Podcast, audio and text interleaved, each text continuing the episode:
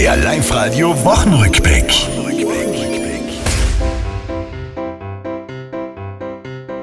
Weltcup-Start in Sölden, Skifahren geht wieder los.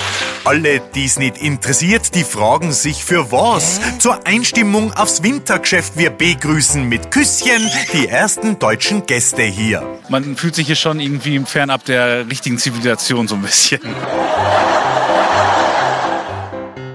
Die Landebahn, die ist wie neu, alles tiptop vorhanden. Am Flughafen in Innsbruck kann man wieder starten landen.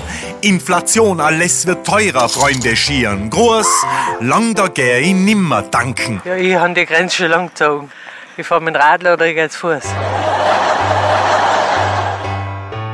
Zu Fuß mit dem Auto oder Bus wir in die Arbeit kommen. Doch jetzt ist fix nur die, denen 3G wird abgenommen.